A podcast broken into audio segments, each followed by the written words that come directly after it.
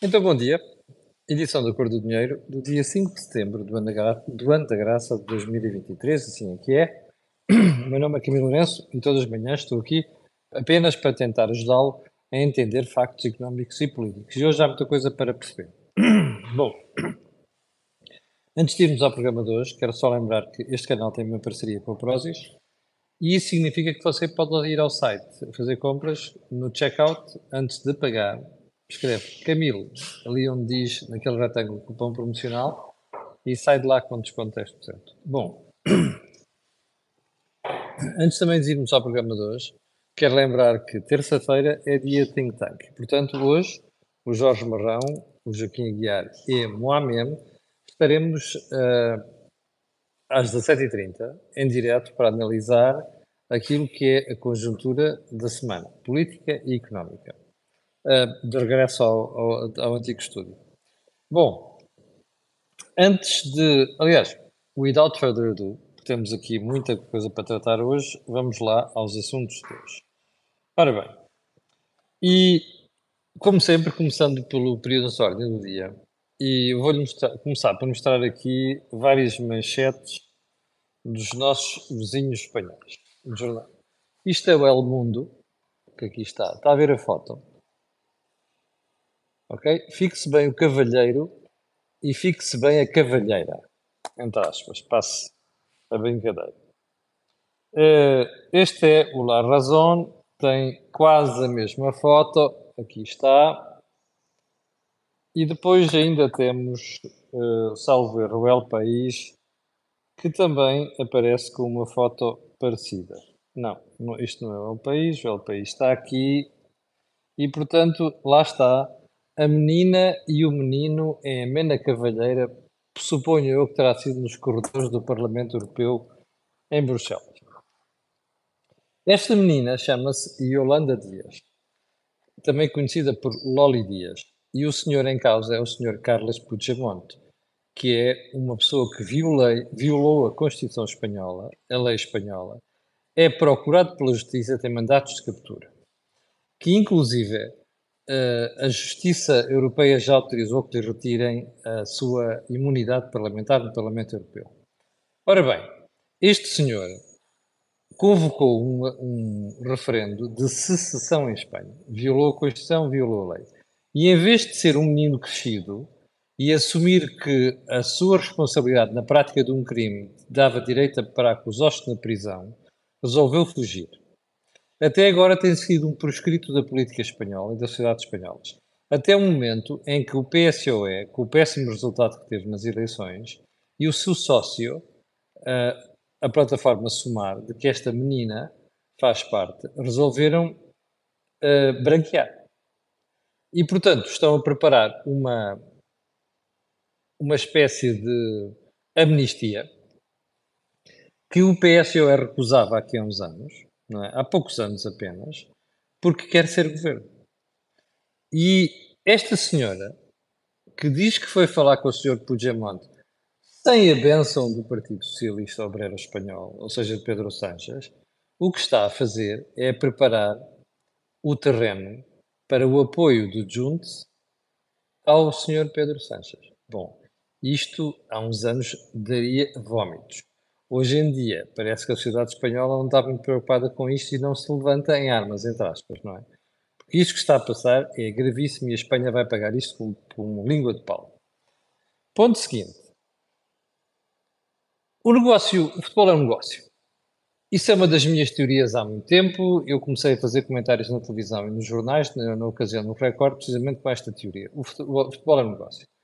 E tentei sempre analisar o futebol do ponto de vista do negócio, porque eu não sei nada de 4-4-2, 4-3-3 e 4-2-3-1 em conjunto, nem me interessa. Por que eu trago isto à conversa? Há poucos, poucas semanas soubemos que em Inglaterra, este ano, já não vai haver jogos da Liga Portuguesa transmitidos nos canais ingleses. Canais de desporto, aqueles que têm os acordos com as principais ligas. E houve na altura alguém, e alguns jornalistas ou pessoas que vieram comentar: ah, pá, já viram, isto aqui é um escândalo, pá, pela primeira vez a Inglaterra não vai ter jogos da Liga Portuguesa. O problema destas coisas é que nós olhamos sempre para a consequência, nunca olhamos para a causa. O importante aqui é tentar perceber porque é que a Liga Portuguesa está a deixar de ser interessante para alguns mercados, apesar de esportivamente ser competitiva. Eu não tenho dúvida nenhuma que é pelo péssimo ambiente que hoje em dia vigora na Liga Portuguesa. E todas estas coisas vergonhosas, com dirigentes, treinadores que não sabem ter treinadores, faltas de respeito, insultos, maus exemplos e, sobretudo, o que nós estamos a ver. Ontem nós estamos a assistir uma polémica lamentável a propósito de um jogo de futebol que teve 23 minutos de tempo extra. Lamentável. Ontem a discussão, estilo, eu vou sacudir a água do capote porque eu preciso de ir anular um jogo, chegou a tirar as culpas para cima da Altice. Bom, isto é uma vergonha a todos os níveis, ok? Se nós queremos fazer do futebol uma indústria, um negócio, e queremos que o futebol português tenha alguma projeção lá fora, estamos a fazer tudo, mas tudo, absolutamente tudo, para conseguir o resultado oposto. Eu vou repetir. O que está a passar é uma nojeira a todos os níveis. Quando nós perdemos, quando nós não jogamos bem, temos de saber assumir as responsabilidades. Não é inventar pecarelas, inventadas pura e simplesmente para desviar as atenções e atirar as culpas para cima de todos. Sabendo ainda para mais, no fundo, nós estamos a prejudicar a imagem do futebol português e o negócio do futebol. E isto vale para Porto, para Benfica, para Sporting, para Braga, para toda a gente, para todos os bichos caretos. Ponto seguinte. Esta frase ouvi ontem num dos, uh, num dos comentaristas, neste caso comentarista, João Amaral Dias, numa televisão portuguesa, na CNN de Portugal. Quando vemos lucros de 700% dos bancos, é óbvio que é preciso fazer alguma coisa. Isto é a conversa da senhora Joana Amaral Dias, aos gritos, sobre o que se passa na habitação. Eu não tenho muita paciência, confesso, para comentadores de dia.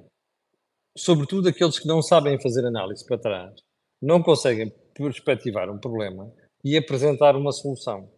E não tenho paciência nenhuma para comentadores que não percebem que tem que se distinguir problemas estruturais sobre os quais não se fez nada de problemas conjunturais. É o caso. Já agora, como a senhora doutora Manuel Dias ontem fez aquela figura, que é muito frequente, aliás, eu só gostava de perguntar se também, isto também se aplica a outros setores.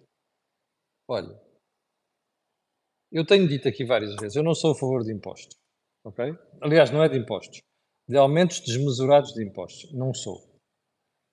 Nem tenho interesse em promover fiscalidade mais elevada. Mas é uma vergonha a forma como a gente se atira à banca, às elétricas, às gasolineiras, à grande distribuição, para esquece, esquece outros setores. Isto é inadmissível. Eu sei que a malta de certos setores, nomeadamente a hotelaria, tem belíssimos lobbies no governo. Epá, mas isto não é aceitável.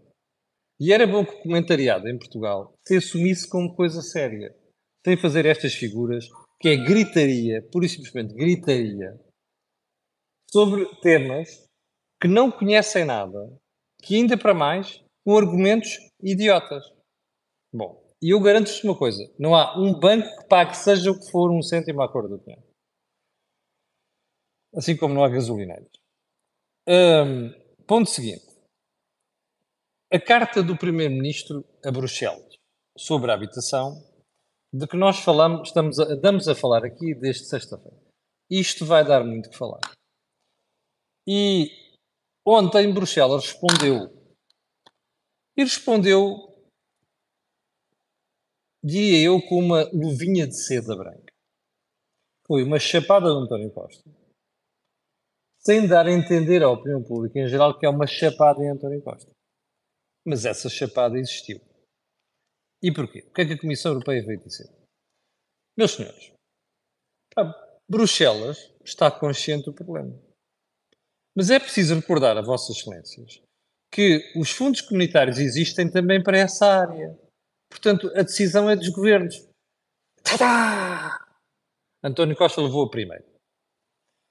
A segunda. O António Costa tem ali um rapaz chamado Tiago Antunes, que é secretário de Estado. É professor na Faculdade de Direito ainda para mais. Eu, a mim faz-me impressão como às vezes os académicos fazem estas figuras de fretes a este ponto. Mas já lhe tinha dito isto aqui. O Tiago Antunes esforçou-se por dizer na sexta-feira que isto não era uma ajuda de Estado. Bom, Bruxelas ontem avisou Portugal que compete aos Estados fazerem um entendimento sobre o que é que é ajuda de Estado. Avança. Opa, se tiverem que levar, leva. Bem, eu não conheço avisos tão simpáticos, mas ao mesmo tempo tão sérios a um país como estes que nós ouvimos ontem a Comissão Europeia fazer a Portugal. E eu espero que a oposição acorde, acorde. António Costa precisa ser encostado à parede nestas matérias. Acordem. Não é só impostos, é habitação. Acordem. A Comissão Europeia fez o trabalho que os partidos não fizeram ontem. For God's sake. Vamos então para os assuntos mais importantes de hoje, assumindo que nenhum daqueles é importante, nós falámos até agora, o que não é verdade.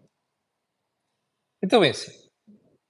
Cavaco Silva vai publicar um livro, acho que nas próximas semanas, sobre a arte de governar.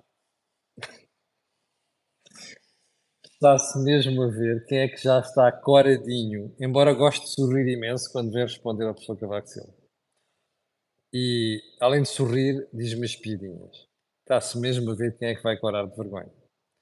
Eu suspeito que o livro, com a experiência que a Vaco Silva tem de governação, vai pôr muitas orelhas vermelhas. Aguardemos. Ponto seguinte. Ah, já percebeu. Vai ser mais um passo, entre outras coisas, para apoucar António Costa, como Primeiro-Ministro. Já percebeu isso, não percebeu? Bem, adiante. A Associação Empresarial do Minho, como vocês sabem, é daquelas ações que eu tenho um respeito enorme, porque são aqueles tipos que têm no sítio. E eu quero, mais uma vez, como faço muitas vezes, dar os parabéns ao Ricardo Costa, que é o presidente da Associação Empresarial do Minho, porque ele é um dos, tem, dos que tem no sítio. Ontem atirou-se ao governo, com um comunicado duríssimo. Tocou uma série de coisas. Olha, política orçamental, aumento de receitas só para satisfazer o lobby público de despesa, que é uma coisa que vamos falar a seguir. Depois, impostos muito elevados sobre as empresas, mas sobre os jovens, que depois dificulta que as empresas paguem mais. Ou seja, as empresas já pagam uma fortuna. Como dizia o GP de Farinha no último Corporate Business, por cada mil euros que a pessoa recebe líquidos, são quase 2 mil euros em, em, em taxas, impostos e contribuições. Percebe? Portanto, as empresas que querem pagar mais, nomeadamente aos jovens, não conseguem, porque o Estado vai lá buscar tudo, ou quase tudo. Portanto, mais uma crítica. Depois, críticas ao PRR e à sua execução. E, finalmente, desperdício de dinheiros públicos. Olha, eu não consigo bater palmas, tenho o braço assim, mas é assim. É de saudar a coragem que tem a Associação Empresarial do Mundo. Porque é um farol no meio dessa lamentável chusma de associações empresariais em Portugal que não param de fazer fretes ao governo e dormem o governo, com o governo por tudo e por nada, como nós vimos nos últimos meses. E depois o governo vai por trás, pega uma facada nas costas com o punhal florentino e a malta diz assim: opá, então isso faz, também tu, bruto. Põe-se a jeito, não é? Idiotice. Bem, ponto seguinte. Vamos lá à grande história de ontem. Então eu vou começar por mostrar várias manchetes. Ora, o público de hoje. Ok? Famílias em sobrecarga financeira com crédito da Caixa disparam este ano. Uh, Correio da Manhã, subida de juros estrangula 70 mil famílias. Ah, está ali o meu artigo lá. Pá, desculpa lá, eu com o braço assim não consigo fazer nada de jeito. Mas enfim, está aqui, a manchete do Correio da Manhã. Isto não caiu do céu. Aliás, o público diz, inclusive, eu vou-lhe ler, cerca de 70 mil agregados familiares estão em vias de gastar mais de metade do rendimento no empréstimo. Isto não caiu do céu. Como toda a gente sabe, isto saiu, isto tem como base uma, um documento publicado pelo Banco de Portugal ontem. Banco de Portugal? Pois, aquilo tinha o selo do Banco de Portugal. Mas tinha o o cheiro, il, il mio naso, de artigo de opinião.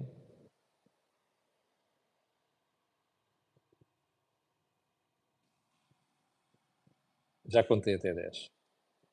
porque me apetecia, apetecia, dizer aqui uma coisa muitíssimo feia, mas não posso.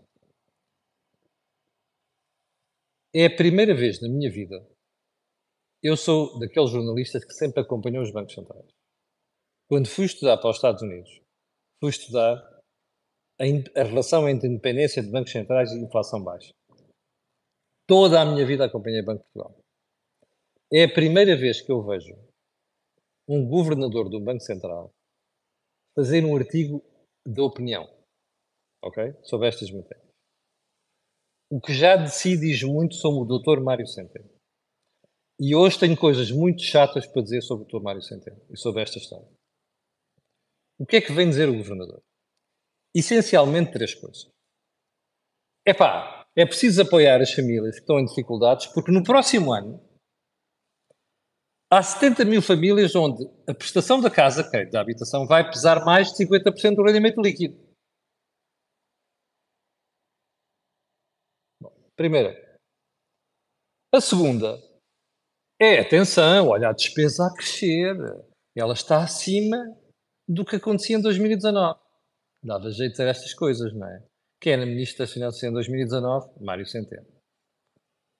Terceira, é pá, malta do BCE, é pá, atenção, pá, isto já é a altura de parar com isto, porque estamos a correr o risco de uh, overshooting, não é? Ou seja, exagerar na subida da taxa de juros. E isto pode ter consequências no crescimento económico. Então vamos lá. 70 mil famílias em risco de ficarem com mais de 50% do seu rendimento líquido comido pela prestação da casa. Diga uma coisa. O resto da sociedade tomou alguma aquela decisão? Foi o resto da sociedade? Não foi, pois não. Foram essas famílias. Contra a opinião de muita gente, incluído o AMEM, que sou daqueles que aviso a não sei quantas pessoas para terem cuidado com o endividamento. Eu tenho track record nesta matéria posso falar de cátedra. Ok? Ou seja, o que eu estou aqui a dizer é assim: porque é que o resto da sociedade agora vai pagar, porque isto é impostos que vão pagar, para sustentar isto? Segunda questão: onde é que andou o governador, enquanto governador do Banco Central e enquanto ministro das Finanças antes disso, para fazer avisos à navegação sobre esta matéria? Não vi. Portanto, agora é constatar este problema. Pergunta. Onde é que Mário Centeno quer chegar com isto? Nesta parte, agora vamos às outras. Há duas questões sobre isto. A primeira é que o senhor governador está a fazer a sua, o seu tirocínio, está a fazer, ou melhor, está no run-up para preparar a sua candidatura presidencial. Eu já lhe disse isto aqui várias vezes. Agora vamos ver cada vez mais coisas destas. Já lhe disse aqui isto várias vezes. Isto serve para Mário Centeno, mais tarde, vir dizer assim: atenção, o quê? Este problema de drama das famílias? Eu fui o primeiro a avisar e era o governador do de Portugal. Bom, a segunda é que o seu governador está a meter na solução os bancos que andam a fazer um trabalho notável para ajudar as pessoas. E eu sei disto, porque alguns espectadores já me escreveram a dizer que os bancos ajudaram a resolver a sua situação. Ou seja, o que está a fazer é pôr os bancos na berlinda. Mas isso é intencional. E por duas razões. Primeiro, porque ele quer aparecer bem na fotografia. E em segundo lugar, porque ele está a passar para o governo esta responsabilidade. E está porquê? Porque o governo está a preparar, e eu sei de fonte segura, está a preparar uma facadinha nas costas, mais uma aos bancos. Vamos ver se implementam. Mas está a prepará-la. E eu sei o que estou a dizer. Ou seja, frente ao governo, que o pôs lá, ele é socialista, não é? E ao mesmo tempo a preparar a sua candidatura. Agora vamos aos outros dois. Olha, atenção à despesa pública. Ah, não há folgas e tal. Está lá tudo. Ah, mas veja lá. Epá, a despesa está a crescer mais do que até 2019. Primeiro, é tão feio dizer isto. Ele era Ministro das Finanças. Segundo, Vamos lá a contínuos. Ok? Vamos lá a contínuos. Olha, este gráfico aqui está. Ó oh, José Almeida, você costuma vir para aqui dizer disparados. Fica a saber o gráfico, foi, você foi para aí dizer disparados, há dias sobre um gráfico que eu publiquei aqui da, da, da criação habitação. Sabe quando é que eram os dados, José Almeida? Da Pordata, que são estes que eu lhe vou mostrar agora. Portanto, hoje, antes de dizer disparados, penso duas vezes. Está bem? E já agora, José Almeida, para toda a gente ficar a saber. Você mandou uma mensagem a dizer porque é que eu não critiquei a iniciativa do PSD Açores de querer pagar 40% dos salários jornalistas. Uma, isto é idiotice pura, ou então você é, o, você é um nécio, não é? Porque você, essa crítica foi feita por mim na semana passada. Bom, mas vamos lá. José Almeida, atenção, são dados da Pordata, não são meus. Isto é o gráfico da despesa pública.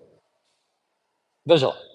Dispara a partir de 98. Mas agora veja ali o que acontece desde a bancarrota até a saída da Troika. Estabilizou e até caiu.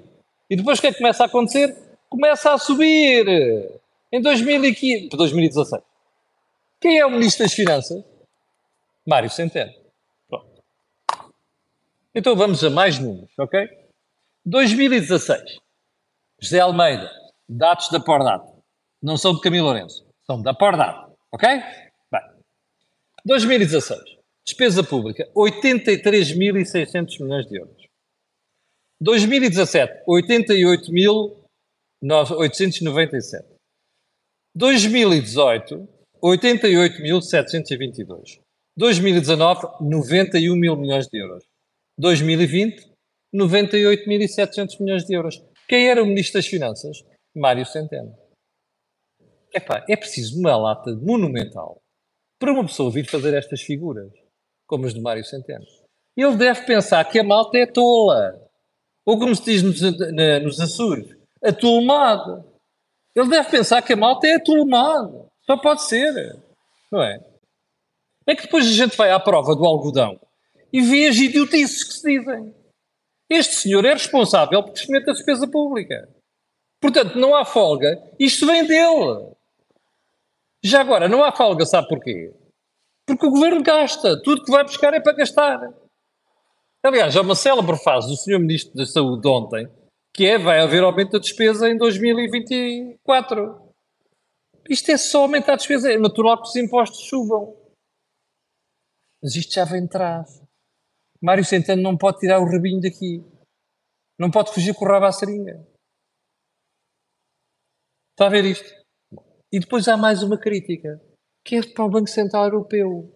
Ai, que não sei quantos, pá, já é a altura de parar isto, taxas de juros, isto corre isto. Mas que conversa deprimente. Isto é um governador solidário com os outros governadores do Banco Central Europeu, que é no decidir taxas de juros. Uma coisa é um tipo dizer assim, eu acho que, é pá, se calhar vai sendo a altura de parar. Outra coisa é fazer estes manifestos. É um manifesto contra as decisões do BCE.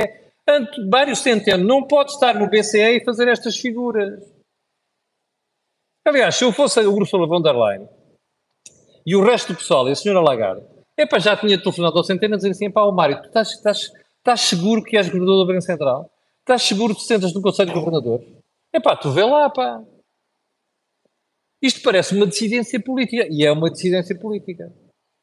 É para Mário Centeno aparecer mais tarde a dizer epá, eu fui um dos que mais lutei contra a subida da taxa de juros. O mesmo Mário Centeno, que andou a jurar ao país e à Europa que a inflação era transitória. E portanto não precisamos estar muito preocupados com ela, nem precisavam subir juros na altura. Lembra-se que Mário Centeno dizia isto? Agora está o caldo entornado. Não há solução. Quando a inflação chega a este nível, a política monetária tem que doer. Está a começar a doer, é por isso que Mário Centeno abre a boca. Isto é lamentável. Não tem outra expressão. Lamentável. Isto não é um governador. Isto é um político com vontade de continuar a sua carreira, que fez um estágio no Banco de Portugal. E está a preparar a sua candidatura presidencial ou, eventualmente, a candidatura ao lugar de António Costa. Para que ele tenha as suas ambições, é lá com ele. Que o país tenha de suportar esta conversa deprimente, não. Aliás, tenho mais para dizer sobre esta. Eu, se fosse banqueiro hoje, ou quando desse uma entrevista, fazia uns avisos ao seu centeno. Sabe porquê? é que esta brincadeira de dizer é para 70 mil, isto, isto só cria pânico no mercado. Num momento em que a banca, repito, está a fazer um trabalho notável, talvez com uma ou duas exceções, não é? Para ajudar as famílias. Nós não estamos nem nada que se pareça próximo daquela situação dificílima que vivemos durante a Troika, sobretudo a seguir à, à, à bancarrota. E não é por causa da Troika, foi por causa da bancarrota. Não estamos nem lá perto. Isto é deplorável no governador do Banco de Portugal. E eu espero que haja banqueiros com eles no sítio para mandar uma piada ao seu governador. Porque isto é intolerável. Não tem outro nome. Intolerável no governador. Bem. Ponto seguinte. Bom, como já percebeu, isto é um texto político, isto é um texto de opinião e um texto personalizado. Bem, é o problema dos governadores políticos. Uh, vou, vou, só pedir um exercício, a Vossas Excelências. Você faça de conta que tudo aquilo que está dito ontem por Mário Centeno, que a imprensa não dizia, foi Mário Centeno que do Banco. Você ouvia aquele manifesto e dizia assim, epá, isto parece um ministro do governo. Ou parece o primeiro-ministro, certo? Tirando a parte da política orçamental. Certo? Está a ver isto? Ou seja, você tira a assinatura por baixo, qualquer tipo do PS pode assinar aquilo. Ou então, qualquer político desmiolado pode assinar aquilo. Está a ver a gravidade disto? Bom, já vamos quantos minutos? 26 minutos. Eu tinha aqui mais uma coisa para fazer falar sobre o BCE, mas vou deixar para mim. Mas há uma coisa que não gostava de deixar passar. Sabe qual é a outra razão para isto tudo? É que vários centenos já percebeu que a economia europeia no terceiro trimestre vai levar um tombo monumental. À conta do que está a passar em três economias, nomeadamente na Alemanha. E isto é uma belíssima forma de fugir com o rabo assim. Deplorável. E não utilizo mais adjetivos para não ser bloqueado aqui. Olha, 5.800 pessoas em direto. Muito obrigado. Quero agradecer a quem está a ver e a quem vai ver e pedir aquilo que peço sempre.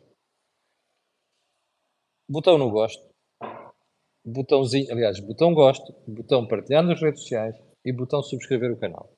17h30, Jorge Marrão, vamos analisar isto. E Joaquim Guiar também, não só. Quanto a nós, voltaremos a ver-nos amanhã às 8 da manhã. Muito obrigado e tenham um grande dia.